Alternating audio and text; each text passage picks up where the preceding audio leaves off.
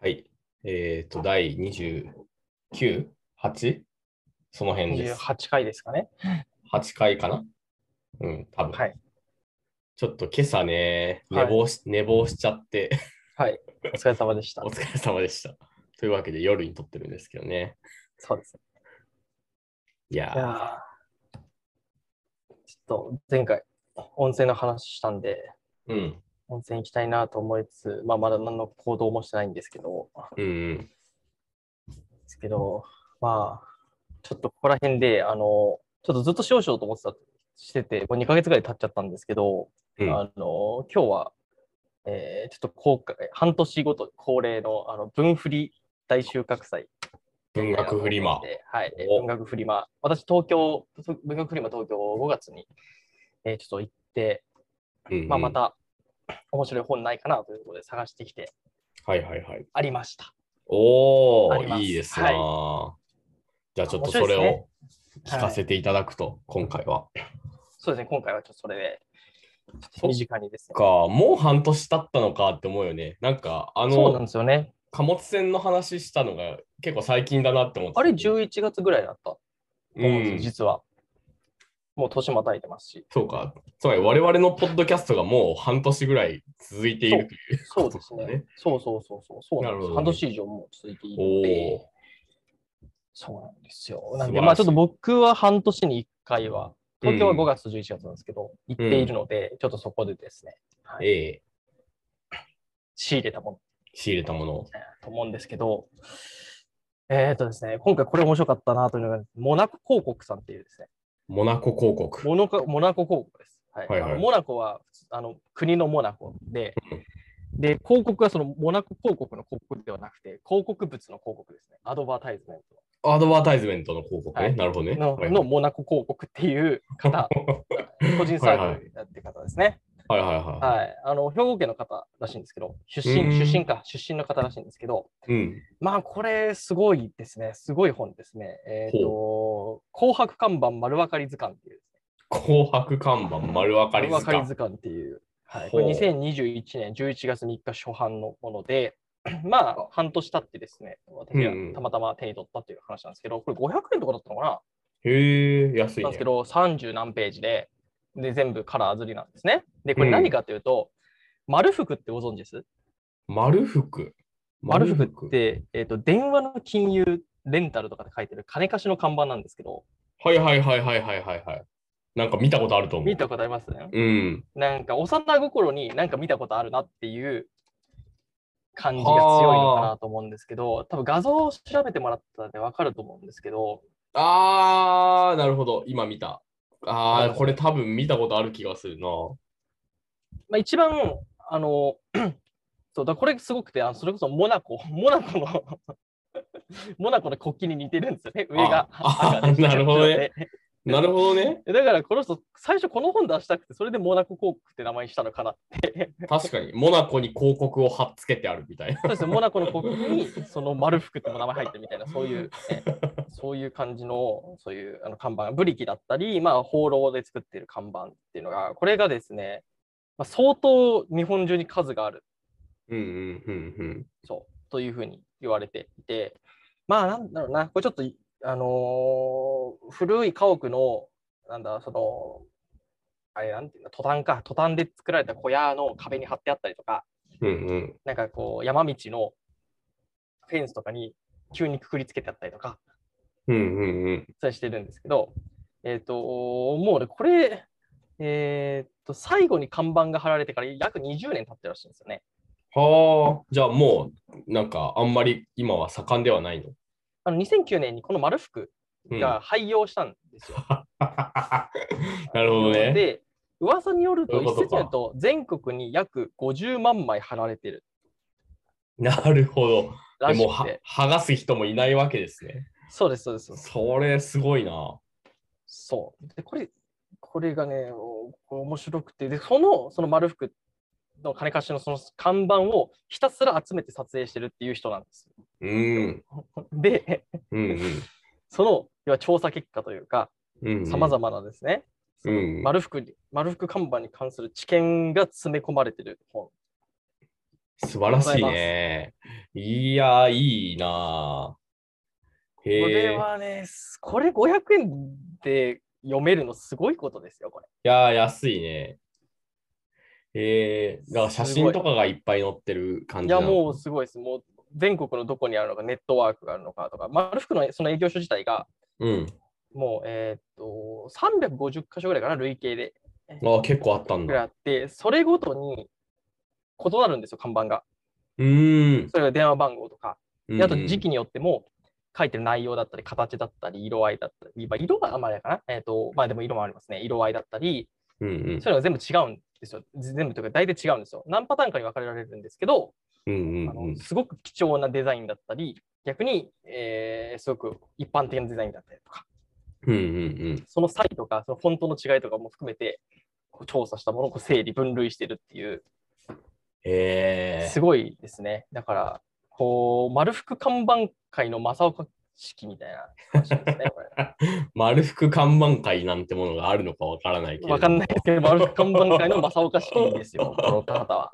なるほどね。はい。ははい。あ。すごいですね、これ。いやー、それ確かに面白そうだね。はい。でもパッと今、そのブースのサイトを見、見てるけど、はい。なんかこの人他にも看板をいっぱい撮影してるっぽいそうですねで。すね、はい。なんか。みたいで、ちょっと後で話すんですけど、もう一冊僕その時買ってまして、なるほあど。の、はい。ちょっと後でその話はまた、承知しました。はい。もう一冊話すと思うんですけど、でこれ、おもし僕面白かったのが、まあ、そもそも丸福って何かというと、うん。えっ、と、電話加入券って、わかります電話勧入加券。入電話加入券って、加入券。はいはい。はいまあ、昔のその電電公社ですね、あの NTT、今の NTT が、えっ、と、はその電話線を引くのに、その、おまあ、無形資産な、うん扱いにまあなると思うんですけど、えっ、と、電話引くのにその、金が必要だったんですよね。うーん。その電話加入券という権利がないと引けなかったんですよ。昔はへそのインフラだったんで。え。今はもうそんな。なこと、ね、あの加入するのにお金とかそんな大してかかんないですけど、うん昔はそういう、要は、えー会員権みたいなのが必要で、その加入権を持ってなきゃいけなかったと。で、それを担保にして、融資をしたり、電話加入権の販売を行うっていうビジネスモデルだったんですね。うーん。で今、もう電話加入権で価値ないので、もうないので、それでまあ2009年にあの貸金業廃業しちゃったっていうことらしいんですけど、うーん。えーそうなんですよ。なんで、その、えー、だから20年前にできたっていうのだから2000年頃ですね、まで看板が設置されてたと。なるほでど。 1970年頃から30年間にわたってずっとその設置されてきたので、まあ、いろいろこうバリエーションに富んでるうんうんうんうん。というところですね。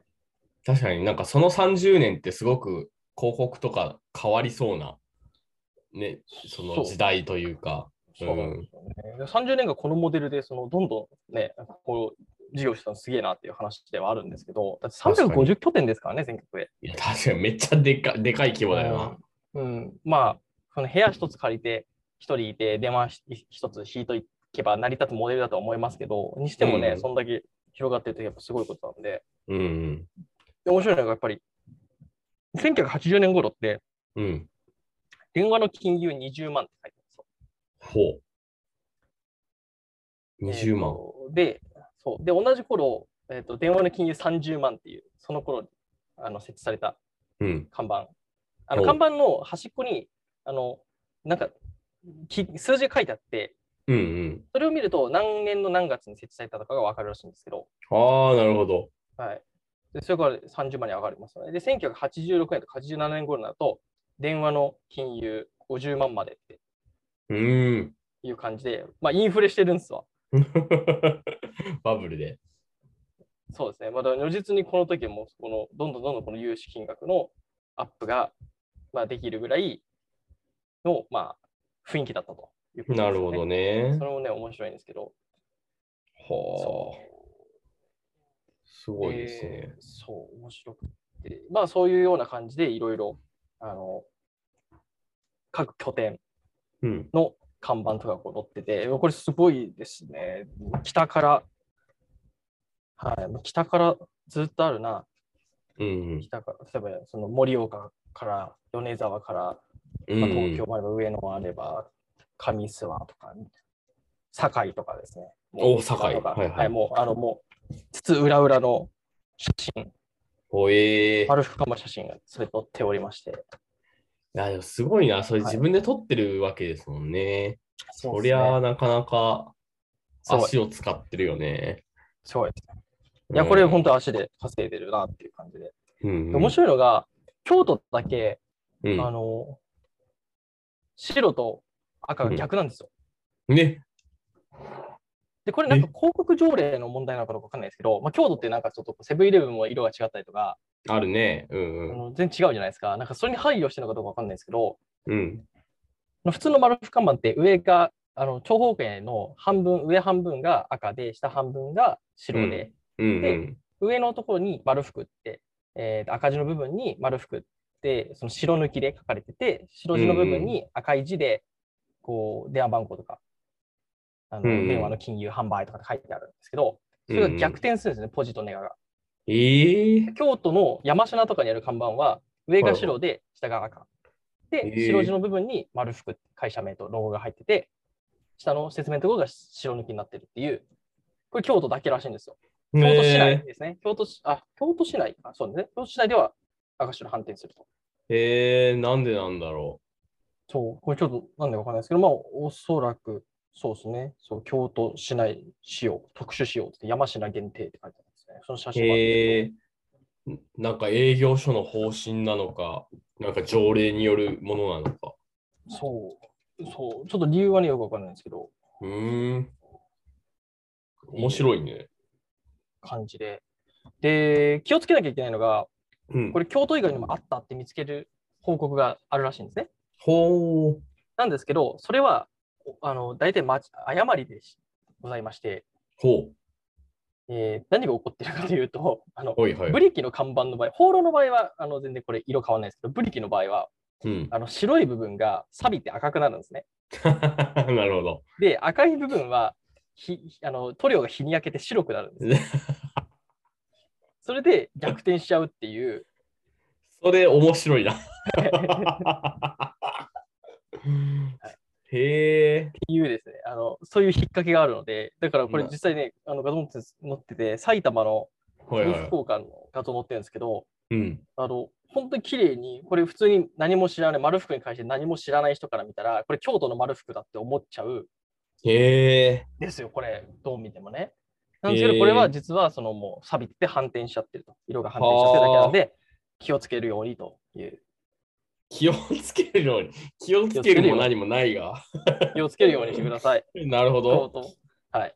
気をつけとま戸す。塚とかにもあるらしいです。とつかにも。戸お塚八千代台、千葉の八千代台、八千代ですね。おーはいは方にも同様の、その、えっ、と、なんだ、トラップ、丸服トラップが仕い。掛けら丸れてくなってる。るはい。これ皆さん気をつけていただいて、なるほどね。はい。で、やっぱ志高くですね、これ、あの、営業所リストがうん端末に載ってるんですけど、まあ、電電話番号も書いてあるんですけど、うん。あの米印がついてるう営業ん。所はですね、まだその所在地の看板が未発見であるおお。という、えー、とことが明らかになっておりまして、はいはい。 未発見ですので、えー、とぜひですね、あのもう皆さんの力であのね、発見して、発見して、ビッグデータみたいなことにしようとしたわけ。で高円高円寺営業所のうん。丸福看板はまだ見つかっていないらしいです。へえ、あはあ、いでも、なんかね、建て替わりが早いところはそうだよね、多分。そうです錦糸町丸三って営業所とか、錦東京都錦糸町南、うん。えー東部練馬、石神井公園、新小岩、小岩、うん、うん、うん。この辺りはないですね。なないらしいまだる見つかってないほらしいど。まあ、まだ見つかってないというか、あったやつがもう消えたっていうことだよね。まあそうですねうん。そうですね。今日、なるほど。今日、あとあれさ、大阪だとね、京橋京橋、はいはい。京京橋、まだ見京つか橋ってない。ね。京京橋橋ね。、京橋、京橋まだ見つかってない。なるほど。えー、京橋か。あの辺、京橋まあだの見つかってない辺古い家あんまりあるイメージないな、確かに。うん。ちょっと、はい、見つかってないらしいですよ。ああ、じゃあちょっと探す、探さないといけないんですね。そう。で、探し、あの、見つかったらこれ、あの、この著者にご報告いただけ。い や、これいい本だったな。すいごやいー、ですそねれ面白そうだこれすごい。ね。なるほどす。ごいです。はい。非常にいい本でした。いや、それはいいよく見つけたね。こういうものが、やっぱ世の中にあるんですね。それはやっぱ見つけに行く、うんうん見つけたい。僕の文振りに参加してるモチベーションはそれですね。うん。うん。なんか、僕、今日部屋の整理をちょろっとしてたんだけどさ、はい。あの、昔の文振りに買った本とかが出てきて、はい。このマヨネーズがすごいっていう。違う、はいはいあ違う、マヨネーズじゃない。えっとね、このマーガリンがすごい。このマーガリンがすごいっていう同人誌が出てきて。はいはい文振りで買ったのかなちょっと資格で買ったかもしれないけど、はいはいちょっとまあ、大阪の、あれですね、大阪の、そうそうそう、う。はい、さんも面白いですよね。うん。なんか、まあ、資格で売ってそうな感じじゃないですか。はいはいはい。売ってます。そう そうですね、この感じうんはい。まあちょっとどっちで買ったか覚えてないんだけど、でもこのマーガリンがすごい、わ結構ガチでちゃんと、あの、世の中に売られているいろんなマーガリンを食べ比べして評価するっていう、はい割とシンプルな作りなんだけど、面白かったね。うん。いやーそう、いる、いるんですよね、それをね。うすごいん。僕、いつかそっち側で、あの、分類で小説とか短うん詩、シーカーとかね、うんいろいろありますけど、うんあの、こっち側の、なんだろう、わかるわドキュメンタリー型とか、ノンフィクションノン側フのィクションね。とそこうだろにね並。びにこういうモナコ広告さんみたいなんて、とかね、この間のあの、えー半年前に、このポッドキャストも取り上げたはい貨は物い。船の本なんかもそうですけど、うあるじゃないですか。あるね。俺、あっち側で一回出店してみたいですよね。いやー、わかるなー。ノンフィクションで行きたいよね。なんていうあかっ。ち側に混ざって出たいなって、出していなって思いますけどね。まあでも、これはね、その出したい、なんですかね、こう、あそこで出そうと思って出してるわけじゃなくて、もう、こそうなんだよう、な。丸福広告にこう、捧げてしまった人が、こう、我々のような、こう、下々のものに対して、その知見をこう、与えてくそうださっていそうるそうそうそうという行動そう。なんで、そうそうそう。だから、分振りでここで出したいが先に勝ってるわけじゃなくて、そうなんですよね。こう、何かこう、一つのことに、物事に対して、こう、執着しきった人が本を作った時に行き着く先があのエリアというか。そうですそう です。そこなんですよ。そこがね、よくて。だもう、うんもうこの、あるこのモナコ王国さんなんかおる、ね、もうなんかオリンピック見てるときと同じような考えを抱きながら読んでました。これああ、なるほどね。確かに。いあそこに出てる人たちと多分精神性変わらないじゃないでや、すか。そうだよね。確かにね。変わらないというか共通してるものがあると思いますよ。こうんうんうれん高みに行っちゃった人の本ですよ、これ。確かにな。オリンピックの丸福部門ではもう金メダル候いや、補。もう金メダルでしょ、これ。いや、すごいよ、これ。本当に。うん。そうです。だからそういうのを見つけていかないといけないんだよね、きっと我々もね。そうなんです。そううです。んつ、けていきたい。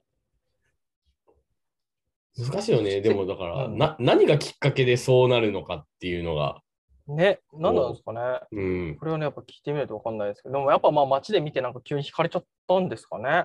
ねえなんか、 2010年に初めてデジタルカメラを購入したことをきっかけに丸福看板の撮影を始め。いいや、そこはすごい飛躍あるよね、やっや、 ありま すよね。ぱ。すごいな、これ。うん、デジカメを持ったから撮り始めましたって。いや、飛躍してるうな。ん飛躍があるよ。よね、やっぱ。ありますよね。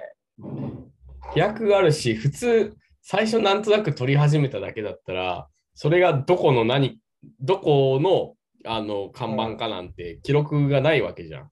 そうですね。多分この人はあかなり初期からここれはこの場所っていうのを多分マッピングしてるわけだよね。おそらく。なんじゃないですかうん。まあエリエリアすごごといでといすよ。もううだっかて。もう12年撮ってるわけですからね。い ややばいな。やっぱその執着心というか、うんすごい続けられるのもすごいしな。で、まあ、その方が他にも、まあ、何冊か出してるんですけど、うん。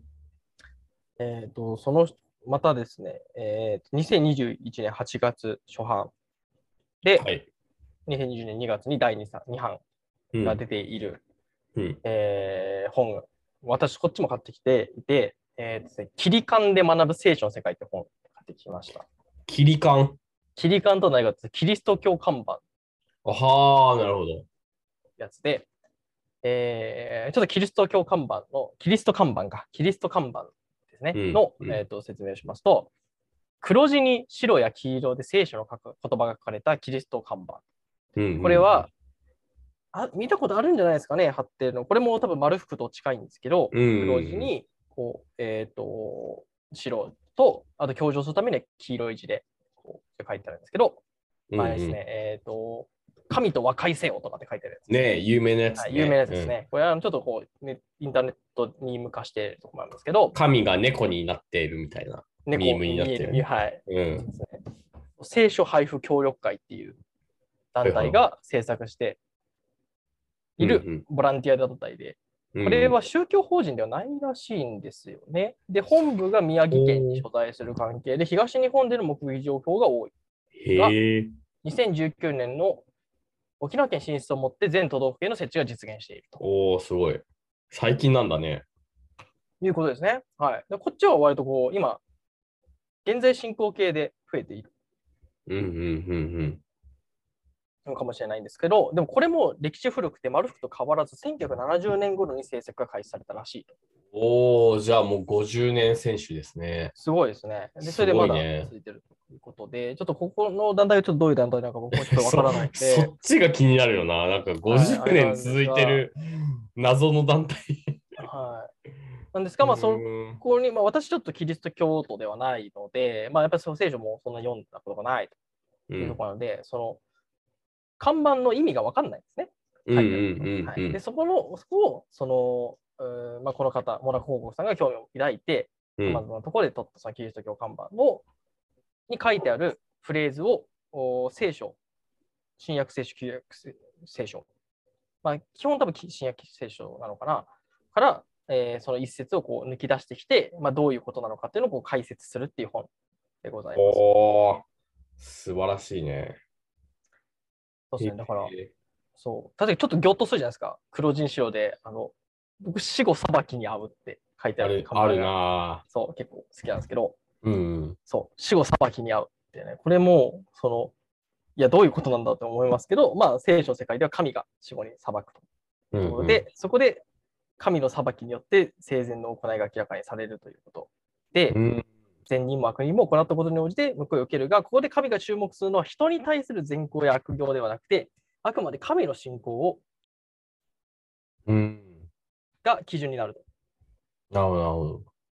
えーまあ、それはこのキリス、ね、あのちょっといろいろ解釈はあるのかもしれないですけど、まあキリスト教的な考え方ではってことだよね。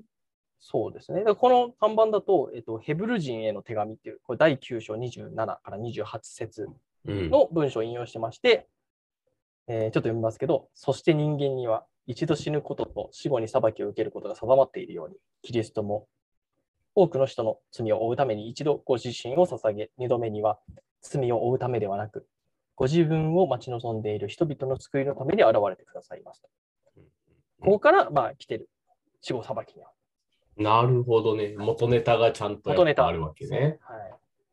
神と和解せよもそうですね。これはコリント人への手紙、第2、第5章20節というところから来てるらしいんですけど、うん。いや、そう、だから僕もこれ不思議で、神と和解せよって言われて、別になんか、神と喧嘩してねえしと思ってたんですよ、うん。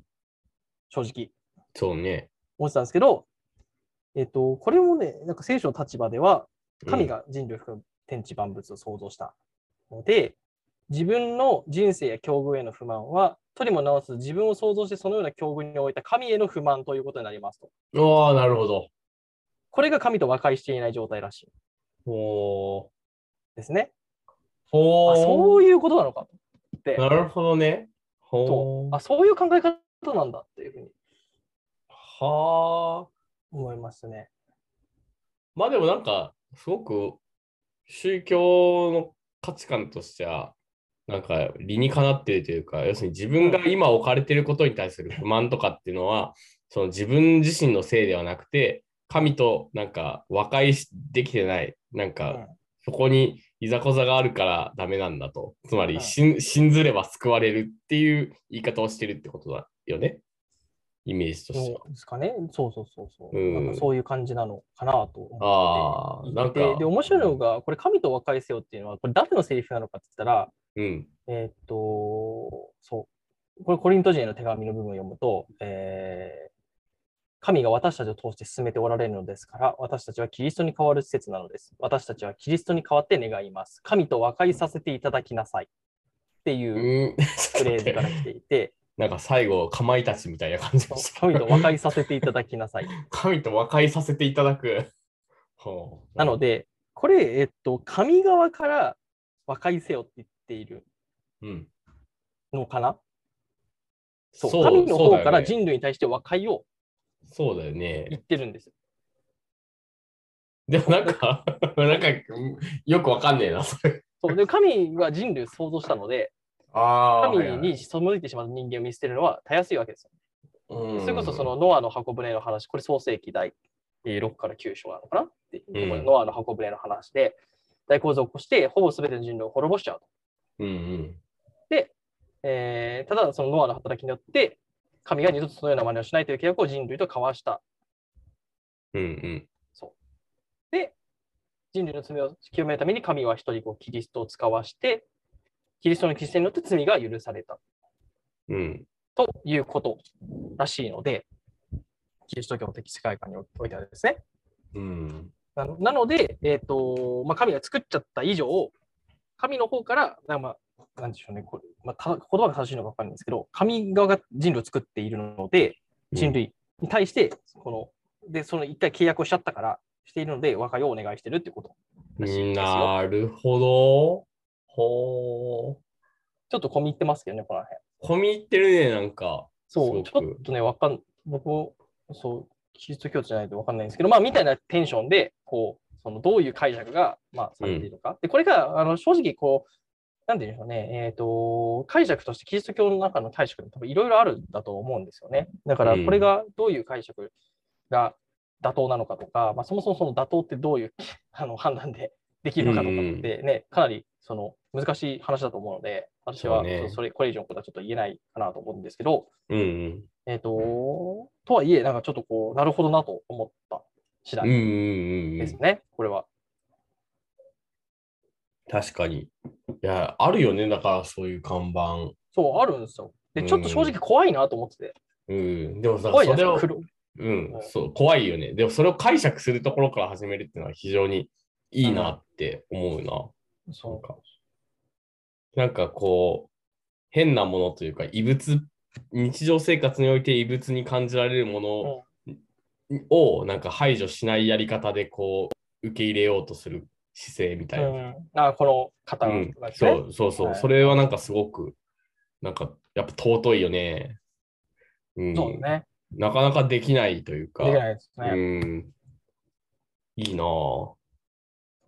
そうちょっとね、罪とかってね、ガッと街中に出てくると、ちょっとギョッとするちょとこっとろがするよ正直ありねま。すけど。そうそうギョッとした経験、今まで何回かあるなと思いま すけど、やっぱこうね、あ、なんかどういう文脈でこの言葉が、その、うんね、新約聖書の中とかで出てくるのかっていうのをある程度知ると、うん。うんなんかこう、ぎょっとしなくなるというか、うん文脈がわかるというかうん。う、ん。いうまあなんかことで、それってすごい表表裏一体のことで、結局もともと全部そういうの文脈があるんだけど、文脈をぶった切って、なんか強いフレーズだけ抜き書きして貼ってるから、ギョッとしちゃうってぎょいっう。としちゃうっていうと、なんか、そのそうそう。で文脈理解すると、こうやっぱキリカンキリスト看板も、こう、かなりこう親しみ、親しめるというか、 こうなるほど ねね。単なる異物としてではなく、うんこうんう。